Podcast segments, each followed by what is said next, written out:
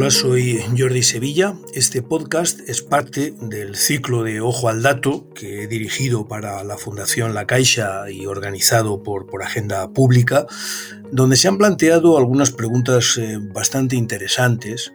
Por ejemplo, ¿tenemos que seguir aceptando el trasiego privado de nuestros datos? Es razonable pensar en una regulación, incluso en una prohibición del mercado de datos, datos personales. ¿Va a afectar esto al desarrollo de las tecnologías eh, de la inteligencia artificial, por ejemplo? ¿Cómo va a afectar la digitalización a nuestra manera de trabajar, a nuestro propio trabajo, a nuestra manera de aprender, a nuestra manera de relacionarnos con, los médicos? Eh, ¿Cómo, va eh, la digitalización a cambiar nuestro estado del bienestar, tal y como lo hemos entendido hasta, hasta el momento actual? ¿Es compatible eh, la generalización de la polarización asociada a la digitalización a través de las redes sociales con la democracia como la hemos entendido hasta ahora?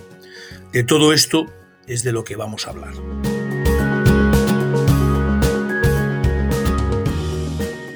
Tenemos eh, una conversación con Carisa Beliz, profesora de la Universidad de Oxford y autora de un libro muy muy interesante sobre la privacidad de los datos, y con Enrique Medina, director general de Telefónica, una de las empresas importantes en todo lo que tiene que ver eh, la economía, la economía de, los, de los datos.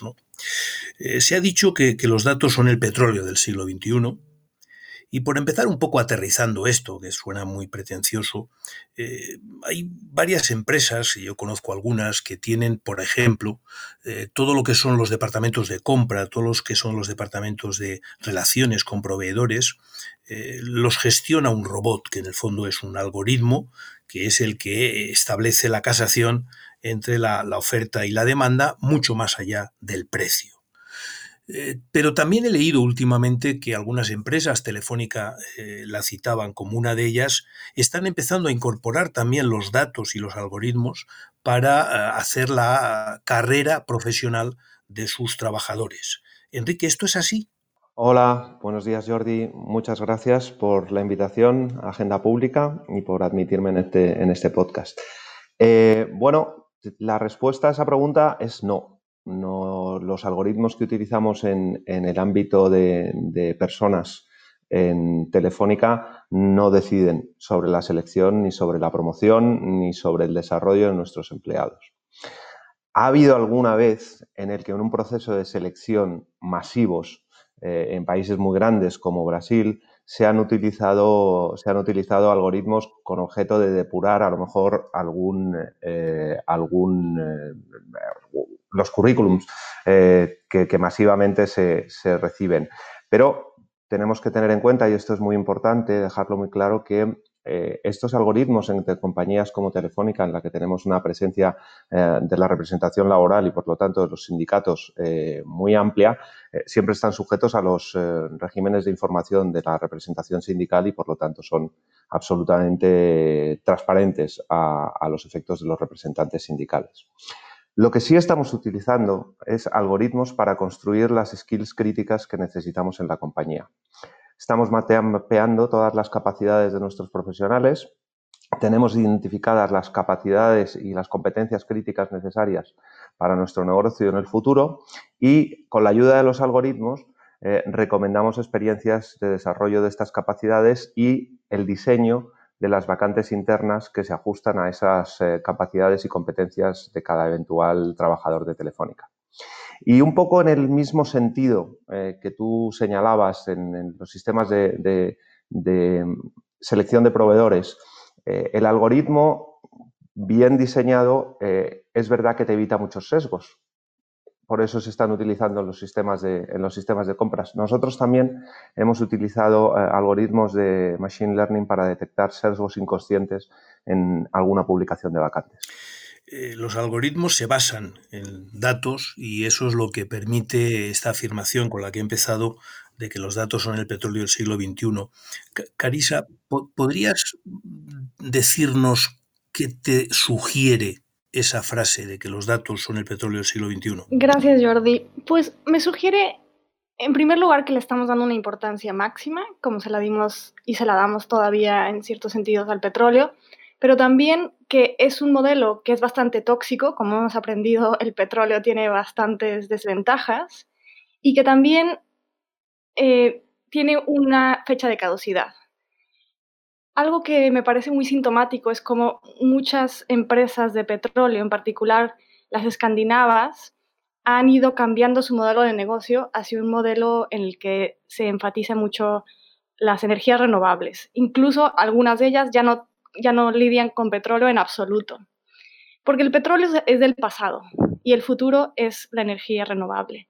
Y de la misma manera, a pesar de que los datos personales en este momento son tan populares y todo el mundo quiere más, en realidad lo veo como un modelo que necesariamente va, va a convertirse en obsoleto, porque es un modelo insostenible, es un modelo increíblemente tóxico, tanto para los individuos, que nos expone a todo tipo de peligros como la discriminación, la extorsión, eh, la humillación pública, y es un modelo también muy tóxico para la sociedad, porque está erosionando la igualdad y está erosionando la democracia. A ti y a mí no se nos trata como a ciudadanos iguales. No vemos las mismas oportunidades. Si eres hombre, vas a ver más anuncios para trabajos bien pagados, por ejemplo. No pagamos el mismo precio por los mismos productos y servicios. No esperamos el mismo tiempo cuando llamamos atención al cliente. Se nos trata en base a nuestros datos, no se nos trata en base a ciudadanos iguales. Entonces, a veces cuando doy consejos a empresas, cuando me encuentro con una empresa que depende demasiado de datos personales, mi consejo es que si quieres que tu empresa sobreviva a largo plazo, eso es un negocio de alguna manera que ya está empezando a ser del pasado y que en el futuro necesitamos negocios que no sean tan tóxicos y que sean mucho más sostenibles. Y para eso tenemos que desarrollar inteligencia artificial que no necesite tantos datos personales. Me parece que ese es el futuro. Sí, pero hay mucha gente que piensa que eso, en fin, será el futuro, pero no es el presente, es decir, que renunciar a ese manejo de los datos es cuestionar los avances en, tú lo has dicho, en inteligencia artificial, por ejemplo. Y por otro lado, es más, hay quien dice que una de las razones por las que Europa se está quedando atrás respecto a China es porque somos más, eh, digamos, protectores a la hora de, cuidar el acceso a los datos personales y eso son frenos para el desarrollo de la tecnología y por otro lado también dicen, oiga, usted le pedimos eh, el uso, el acceso a sus datos y usted voluntariamente los cede a cambio de unos servicios gratuitos que le damos, que le damos en compensación. ¿Cómo lo ves tú eso, Carisa? Ese es un comentario muy rico, da, da mucho a qué pensar. Por una parte, que nosotros estemos dando nuestros datos voluntariamente. Sí, estamos aceptando todas las cookies, pero en primer lugar no tenemos opción. No es como si podemos negociar ese contrato, es o lo, o lo usas a mi manera o no usas el servicio y muchas veces necesitamos usar el servicio para nuestro trabajo, para, para incluso nuestras relaciones personales. En la pandemia eso ha quedado muy claro, que en realidad no tenemos mucha opción y necesitamos la tecnología. Y por otra parte, ese consentimiento no es ni informado ni voluntario realmente porque la gente no puede entender qué es lo que puede pasar con sus datos. Ni siquiera los analistas de datos son capaces de informar a la gente qué tipo de inferencias se van a poder hacer en el futuro con esos datos. No sabemos, nadie lo sabe, no, no sabemos dónde van a terminar esos datos ni para qué se van a usar. Con lo cual, decir que estamos dando nuestro consentimiento informado es pues bastante falso. Eso por una parte. Eh, con, respecto a la preocupación de que si no usamos los datos personales nos vamos a quedar atrás, hay dos cosas que tomar en cuenta. En primer lugar es que normalmente se han sobreestimado las ventajas de tener datos personales y se subestiman las desventajas. Entonces, los datos personales sí pueden ser útiles y la inteligencia artificial ha avanzado bastante, pero no es magia no es que a más datos tengas, todos tus problemas se van a resolver. Y demasiado a menudo caemos en ese tipo de pensamiento mágico, de pensar que si tenemos más datos, pues ya todo va a estar bien, ¿no? En la pandemia ha pasado eso, pero hay muchísimos ejemplos. Cuando tienes un algoritmo que tiene eh, diferentes fallos, no importa qué tantos datos le eches, no lo vas a mejorar. Realmente lo que necesitamos es diseñar mejores algoritmos y para eso no, no necesariamente vamos a necesitar más datos. Por ejemplo, el mejor, uno de los mejores algoritmos que se han diseñado en la historia de la inteligencia artificial es el algoritmo que diseñó DeepMind para ganar el juego de Go. Y el último algoritmo, el más poderoso, no usó en absoluto datos personales, no usó en absoluto datos de juegos eh, que, de, seres humanos, simplemente jugó consigo mismo millones y millones de veces, por, citar un ejemplo de cómo los mejores algoritmos no se basan en datos personales normalmente. Y, finalmente hay que tener en cuenta las desventajas de usar tantos datos personales. Los datos personales son un riesgo y las empresas que recolectan más datos de los que necesitan están generando su propio riesgo. Cada dato personal es una, potencialmente es una demanda, es un, eh, un, caso de, hackers, de que pierdes los datos. Es realmente un gran peligro y no se toma en consideración. Enrique, ¿cómo ves tú esto desde tu posición y tu experiencia? Bueno, nosotros eh, lo vemos como la necesidad de poner, de poner un cierto coto a quizás los excesos de, de lo que ha sido una, eh, una industria nueva, una industria que ha nacido con poco control y al amparo de, una innovación absolutamente espectacular. ¿no? Y bueno, pues en un momento determinado eh, éramos muy, pocos muy poco conscientes del, riesgo, de los riesgos que se corrían eh, y sin embargo éramos muy felices de ver el nivel de innovación del que estábamos, del que estábamos disfrutando. Y yo creo que eso es verdad. Pero bueno, todos nos hacemos mayores, eh, todos vamos siendo conscientes de los riesgos que suponen eh, ciertas prácticas y desde nuestro punto de vista lo que hay que fomentar es eh, la ausencia de abusos o el incremento del control. pero no es un incremento del control mm, necesariamente controlando a las, a las, empresas, sino también empoderando a los usuarios, a los consumidores, a los ciudadanos. Lo que nosotros decimos es eh, cosas muy parecidas a las que propone Clarisa, sin ninguna duda. Es decir, eh, no podemos dar una información que es totalmente inteligible. Eh, simplemente para aceptar una cookie, pues tienes que leer cinco páginas de, opciones que no entiendes muy bien cuáles son, ni sabes muy bien cómo rechazarlas. por lo tanto, hay que tienen que ser las opciones para entregar tus datos personales o coparticipar de este juego de la entrega de datos personales a cambio de productos y servicios digitales, eh, de, su uso, pues tienes que tener un control absoluto, simple, fácilmente inteligible y eh, que, permita tanto el juego a aquellos que se quieren exhibir en la red como a los tímidos digitales, ¿no? Eh, que ahora son una especie que tiene muy difícil guardar su intimidad o la privacidad de sus datos personales. La verdad es que estamos hablando de control, de regulación, de normas. En los últimos meses, tanto en Estados Unidos como, en la Unión Europea, eh, se ha incrementado la atención sobre el poder de las llamadas el grupo GAFA, las grandes cuatro las cuatro grandes empresas eh, relacionadas con todo esto, pero se ha centrado en dos cosas. Uno, la capacidad o no eh, que tienen de abuso de posición dominante, es decir, cómo afecta su posicionamiento a la competencia del sector, y luego también últimamente mm, más en Estados Unidos sobre el control que ellas deben de tener sobre la información peligrosa que circula a través de las redes. Pero, pero estos son dos avances, sin lugar a dudas, sobre los que os voy a pedir vuestra opinión, pero todavía esto que estamos planteando aquí de los datos, del control o incluso como dice Carisa de manera más tajante, la prohibición de comprar y vender datos no está encima de la mesa. ¿Creéis que es un problema de que todavía no ha llegado, pero llegará porque ya ha empezado a gestionarse eh, de una forma distinta la aproximación hacia la control, supervisión, regulación de todo este mercado, Carisa? Sí, creo que es, un, es, cuestión de tiempo. Lo que estamos viendo es un proceso de civilización bastante parecido al que vimos en el mundo eh, offline antes. Por ejemplo, en la regulación de la comida, de los medicamentos, de los automóviles, de los aviones, todo eso que antes no existía y que no dejamos sobre los hombros del consumidor ver si se va a comer algo que le va a hacer daño y se va a enfermar ese día, ¿no? Entonces creo que eh, conforme vayamos avanzando, vamos a ver, muchos cambios en, el, contexto de los datos. Creo que el GDPR, la regulación europea de protección de datos, fue fundamental y fue lo mejor que se podía hacer en ese momento, pero también creo que ha quedado evidente que, por ejemplo, el modelo de consentimiento no funciona que es tremendamente eh, inconveniente estar diciendo que no todo el tiempo a las cookies y que el default debe ser la no recolección de datos para que así no tenga que recordar cada vez o preguntarte cada vez. Es mucho más fácil que por default no se recolecten los datos personales. Yo me, centraré un poco más en el, planteamiento en, relación con la regulación. Eh, yo lo he hecho antes. Por supuesto, esperamos eh, que, como dice Clarisa, todos los cambios en el mundo digital se producen con muchísima más rapidez que los cambios en el mundo físico. Efectivamente, hasta que hubo una,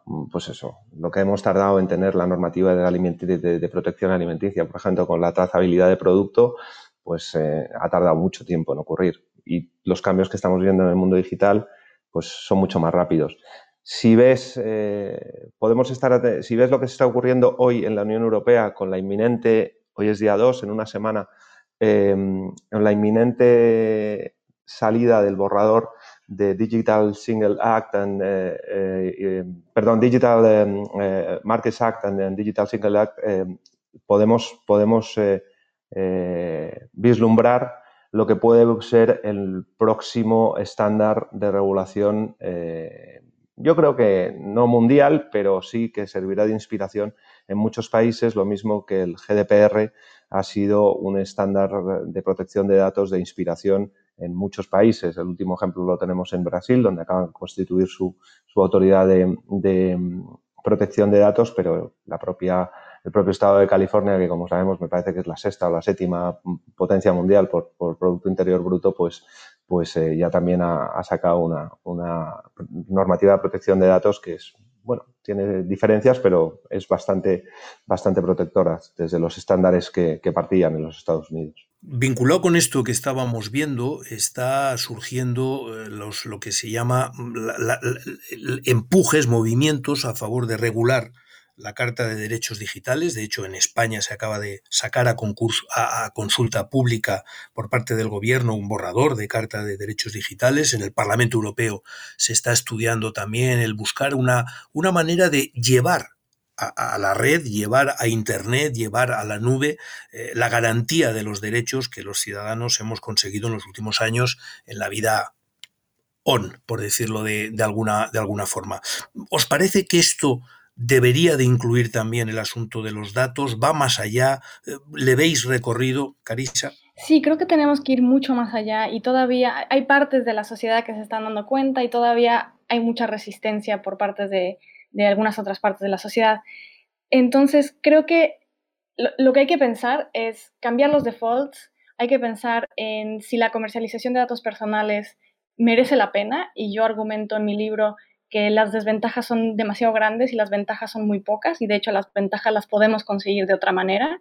Y finalmente creo que hay que poner eh, deberes fiduciarios a cualquier empresa o cualquier institución que quiera recolectar o manejar datos personales. Si quieres tener datos personales, solamente debes de poder usarlos en beneficio de los sujetos de datos y nunca en su contra. Enrique, vosotros desde Telefónica habéis lanzado además iniciativas en este sentido. Sí, nosotros, nosotros hace tiempo que, llevamos trabajando en esta, en esta idea. como sabéis, tenemos un, instrumento de posicionamiento público que es el manifiesto digital y, y últimamente nuestro, nuestra propuesta por un, pacto, por un pacto digital para reconstruir mejor nuestras sociedades.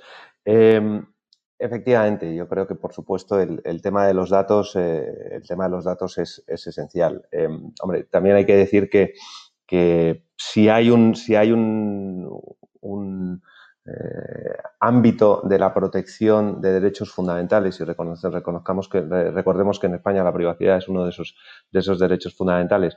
Em, que en donde la actuación en el mundo digital ha sido más rápida, al menos en Europa, ha sido eh, como hemos dicho antes, en el, ámbito de la protección de los derechos personales con el, eh, con el GDPR y eso viene de un acervo comunitario mucho más, muy, anterior y, del siglo XX. ¿no?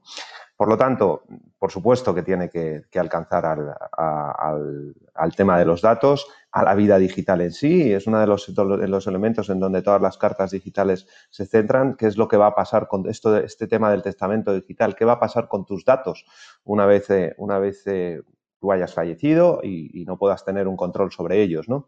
Que yo creo que es un, que es un elemento también interesante, importante y que cambia, que forma, porque efectivamente hay, un cierto activo ahí que tiene que quedar bajo el control o de tus herederos o de alguna, alguna institución o sujeto a, la posibilidad de, de, una protección o de simplemente también decretar tu muerte digital, ¿no?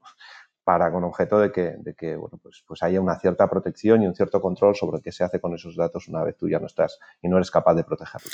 Eh, ampliando un poco más la, perspectiva, eh, hay muchos autores que están señalando que, que, los algoritmos basados en datos permiten un ajuste eh, entre, entre los deseos del consumidor y lo que, y lo que ofrece el productor mucho más rico y mucho más complejo de lo que el tradicional mercado de precios está, está permitiendo. Es decir, hasta ahora era tan complejo hacer ese, esa casación entre la demanda y la oferta que el precio se convertía casi en el único eh, elemento que permitía hacer ese ajuste. Hoy en día hay más elementos que se pueden tomar en, en consideración y hacer ajustes mucho más perfectos. Pero eso significa que el precio desaparece como el elemento fundamental de la economía y eso hay quien va más allá y significa que el dinero deja de ser lo que era y eso puede incluso afectar al sistema financiero. Carisa, ¿te parece que esto tiene recorrido, este análisis, ese enfoque? No lo sé, es interesante y creo que hay que pensarlo con, con cuidado, pero yo soy un poco escéptica de hasta qué punto los datos personales pueden dar todo lo que prometen dar. Ya se está hablando de una posible burbuja y creo que eso me parece más realista.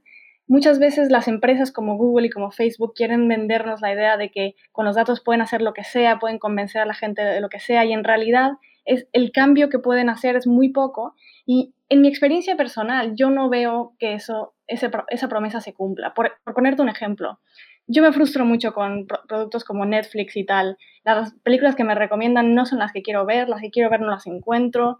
Yo tengo la memoria de ir a un, a un videoclub y de tener mucho más acceso a películas que sé que me van a gustar y, sobre todo a descubrir cosas nuevas. Este efecto de la burbuja en Internet que solamente te enseña lo que quieres ver, tiene una, una, una parte muy poco atractiva. Eh, entonces, yo, a mí me, yo me temo que estamos eh, apostando en, una, en algo que es una burbuja y que va a explotar y que nos vamos a dar cuenta de que esos datos no, no daban tanto como prometían. Enrique. Jordi, no he, no he hecho una, no, no, la verdad es que no, he hecho una reflexión profunda acerca de lo, que, de lo que propones. Simplemente yo en parte comparto el escepticismo de Clarisa en cuanto a que em, las máquinas consiguen la uniformización de la, persona. Yo creo que al final la persona y el cerebro humano es siempre mucho más complejo que un, algoritmo. Eh, hay, por supuesto, elementos, eh, y no podemos negar que la tecnología facilita la toma de decisiones, estandariza la toma de decisiones, es fantástica a la hora de, eh, a la hora de de, bueno, pues eh, servir para la organización y la simplificación de las estructuras económicas, pero, en fin, yo desde, el punto, desde este punto de vista considero que la, que la complejidad del cerebro del ser humano es siempre mucho más, mucho más amplia.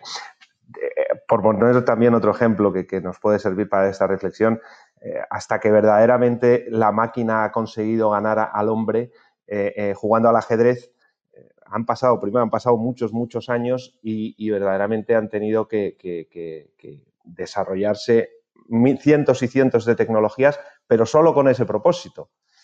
Con lo cual, pensar que una sola empresa con un solo algoritmo, por muchos datos que tengas, puede anular la voluntad humana y, hacerle tomar decisiones que, respondan a, a, criterios muy, muy, muy diferentes de los que eh, normalmente han, servido en la toma de sus decisiones, a mí me parece que todavía no, no hemos llegado ahí.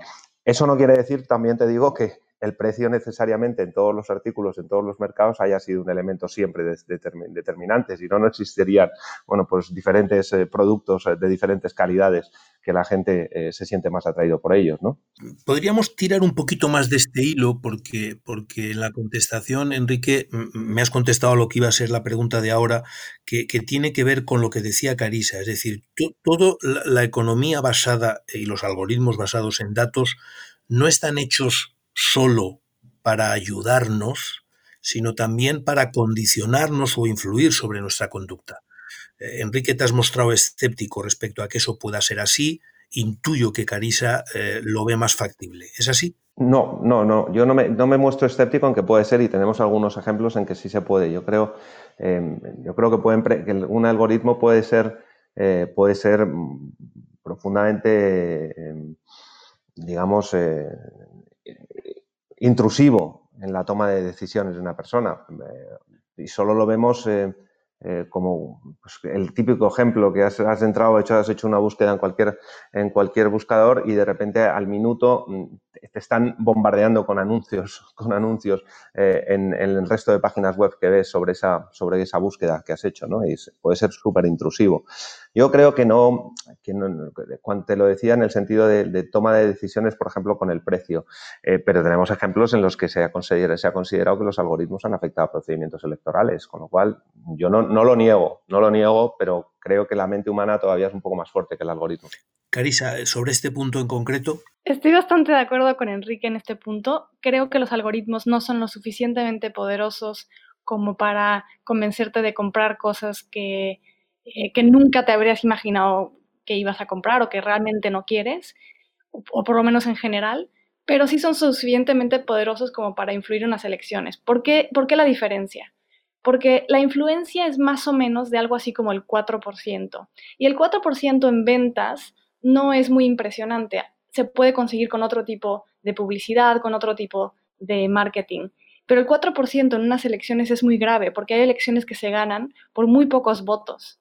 Entonces, lo que no es demasiado preocupante en el ámbito de comercial es muy preocupante en el ámbito político. O sea, al final, al final Jordi, yo creo que, a lo mejor coincidimos, que dice yo, que no te convencen de todo y siempre, pero no descartes que te pueden convencer de algunas cosas algunas veces. Bueno, a lo largo de la historia del mercado de la atención y la publicidad ha intentado condicionar eh, los comportamientos de la gente. Por tanto, esto, esto es un paso más allá, pero es, dentro de una, de, una corriente o de una tendencia que, que viene ya de antiguo. ¿no?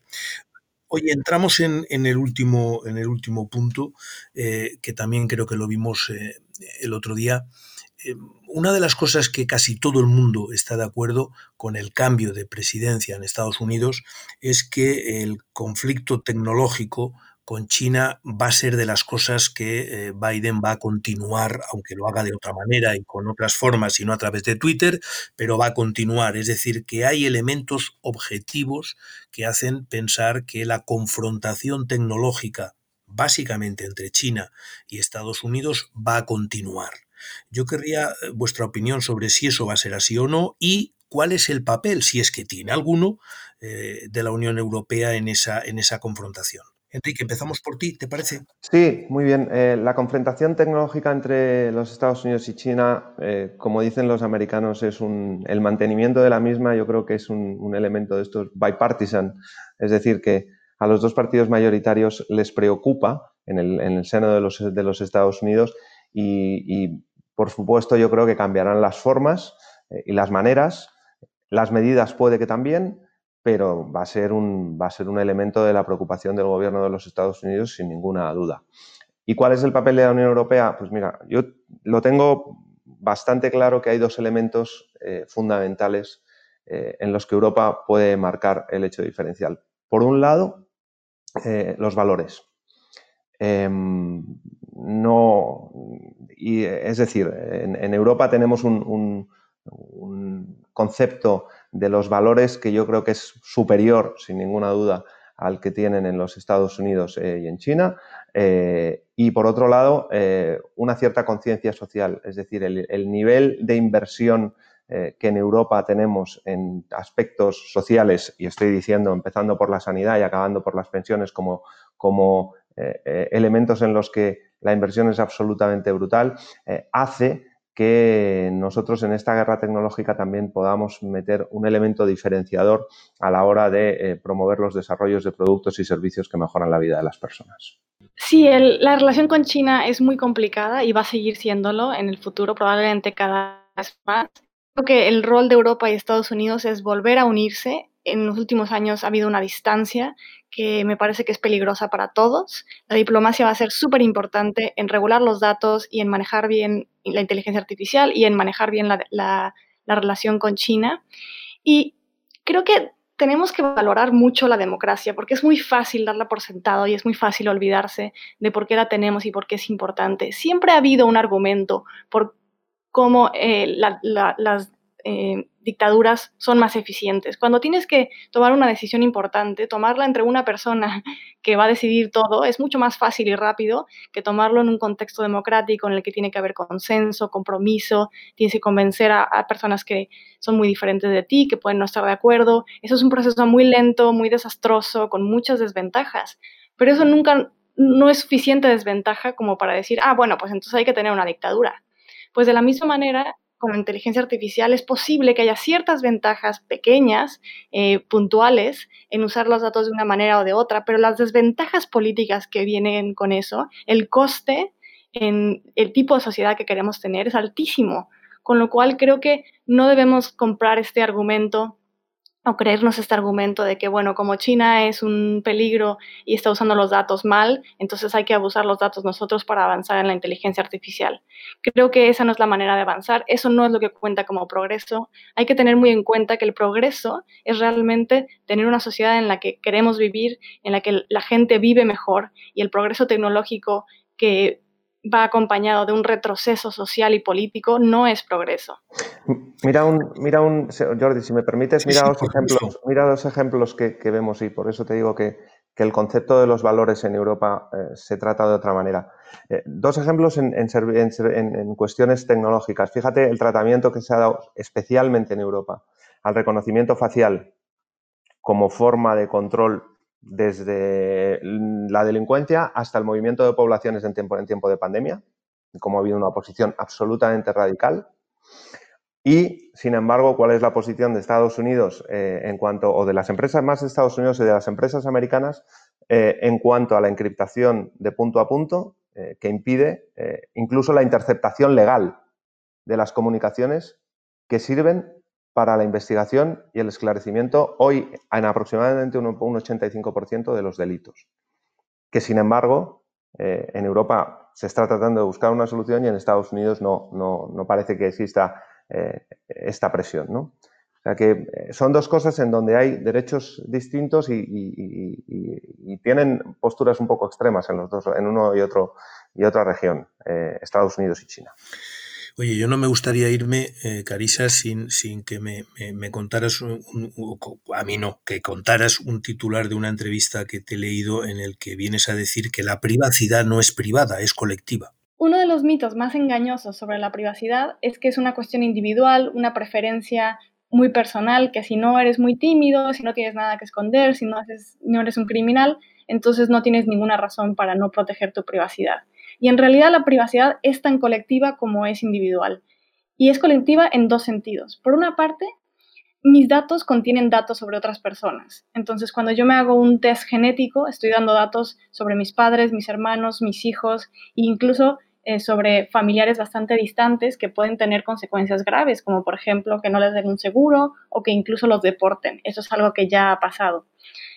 De la misma manera, si doy datos sobre mi localización, pues doy datos sobre mis vecinos, sobre la gente que trabaja conmigo. Cada vez que yo me expongo, estoy también exponiendo a otros, con lo cual no está claro que yo tenga autoridad moral para compartir mis datos cuando hay otros que, están siendo expuestos también y que no dieron su consentimiento. Y la privacidad es colectiva también en un segundo sentido, eh, parecido al medio ambiente, en el que si yo, cuido mis, datos, es posible que yo pueda ser impecable, pero si los demás no los cuidan, todos vamos a sufrir las consecuencias. Entonces, un ejemplo muy eh, bueno para ilustrar esto es el de Cambridge Analytica. Solamente 270.000 personas dieron su consentimiento para que Cambridge Analytica recolectara sus datos y, y llenaron una encuesta. Y con esos datos, Cambridge Analytica accedieron a los datos de 87 millones de amigos de esas personas que no sabían nada de Cambridge Analytica y con esos datos pudieron hacer una, herramienta que quería perfilar a todos los votantes en varios países. Entonces es un ejemplo muy claro de cómo 270 mil personas dieron su privacidad a cambio de un dólar y en realidad lo que dieron fue un poco acceso a su democracia. Ese planteamiento, ese planteamiento no puedo compartirlo más con, Clarisa. El planteamiento de que eh, ¿Qué, ocurre y fue utilizado por el, por el CEO de Facebook, Mark Zuckerberg? No hay que temer el tratamiento de los datos personales si no tienes nada que esconder. Es una afirmación absolutamente absolutista, pero le ha llevado al poco tiempo a pedir el mismo regulación para sus tratamientos de datos ante el Congreso porque se le había ido de las manos. Muy bien, pues si os parece lo, dejamos aquí, tendríamos materia para continuar, pero en fin, creo que para una primera conversación ya, ya hemos eh, cubierto bastante bien los, los temas. Eh, muchas gracias, eh, Carisa Beliz, muchas gracias, Enrique Medina, por vuestras aportaciones y vuestras iluminaciones. Muchísimas gracias, Jordi. Pues muchas gracias, no pierdo la esperanza de que podamos vernos en persona pronto. Un saludo. Saludo a todos.